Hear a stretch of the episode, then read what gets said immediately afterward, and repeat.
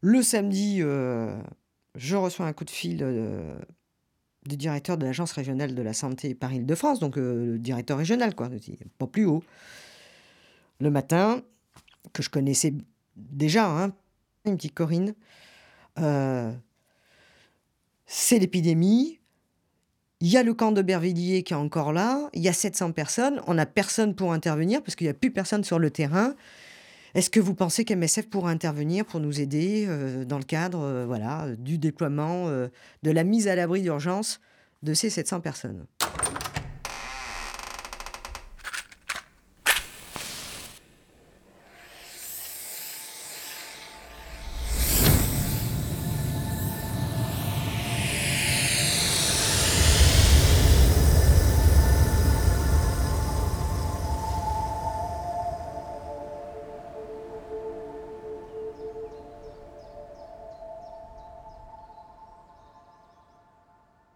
Nos filters.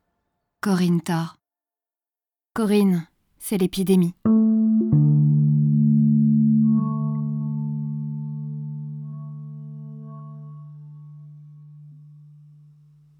On s'est retrouvés sur six ou sept lieux d'hébergement différents, si, tu veux, où ça nous a permis déjà de voir quels étaient les lieux d'hébergement d'urgence. Donc gymnase en particulier et hôtel et qu'on n'avait quasiment rien pour intervenir. Il y avait quand même 700 personnes. Officiellement, tu te dis, on nous demande d'intervenir et puis de faire du, pré-diagnostic Covid. Tu as intérêt à avoir des tests pour pouvoir euh, faire des, tu vois, des prélèvements si jamais euh, tu as des cas suspects. Et puis, tu as intérêt à avoir tout ce qu'il faut pour protéger tes équipes. Quoi, hein, on n'avait que dalle. Quoi. En gros, on avait euh, trois tests ou, cinq tests, je crois. On a fait 400 consultations. Euh, les masques, c'était pas pas l'ARS qui nous les avait donnés, hein, c'était euh, nos masques. On a fait beaucoup de sensibilisation auprès des, opérateurs, tu vois, auprès du personnel.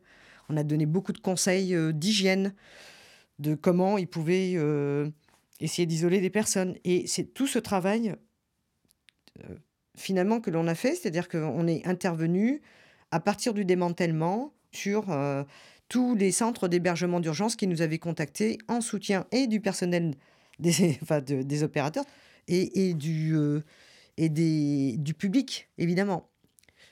Mais finalement, tu vois, pour nos MNA, donc on n'a rien obtenu et ça c'est affligeant.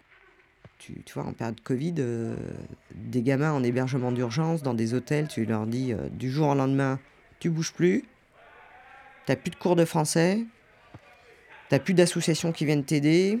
Tu vas pas faire le con dehors, là, jouer au foot. Tu restes dans ta chambre. Ça a été chaud patate.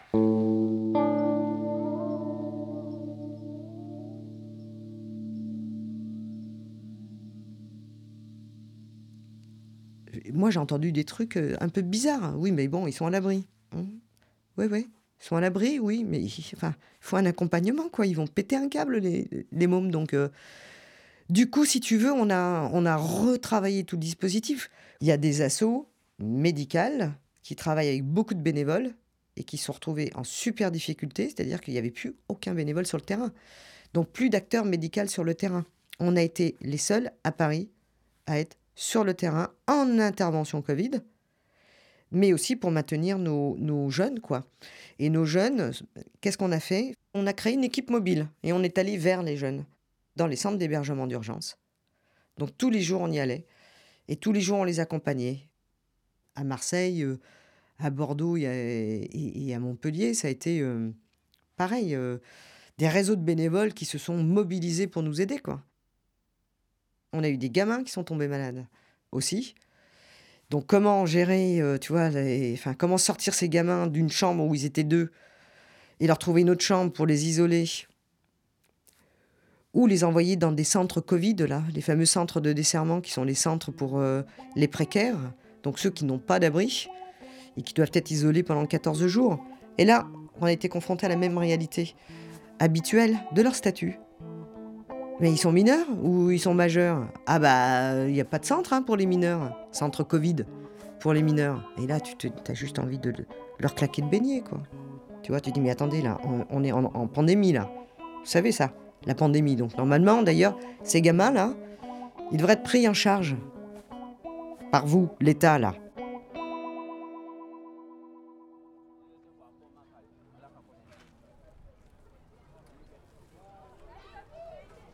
Aujourd'hui, euh, il y a de nouveau un campement de 400 personnes euh, sous le pont d'Aubervilliers.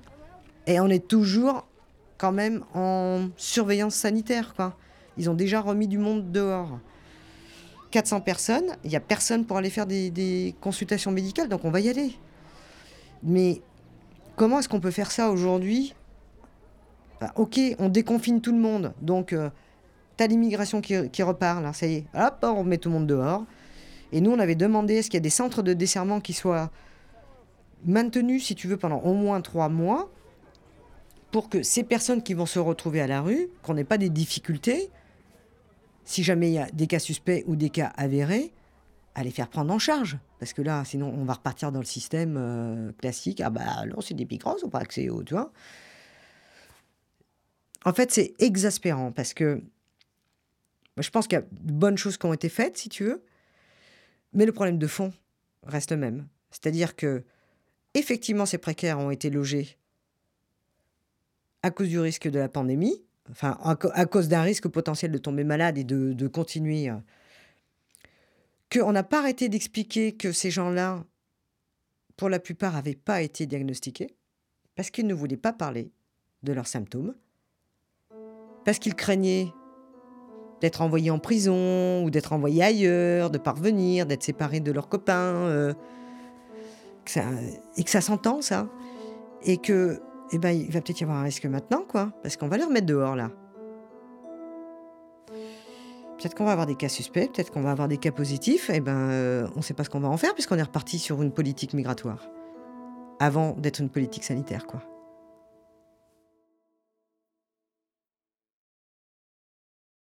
Dans le prochain épisode.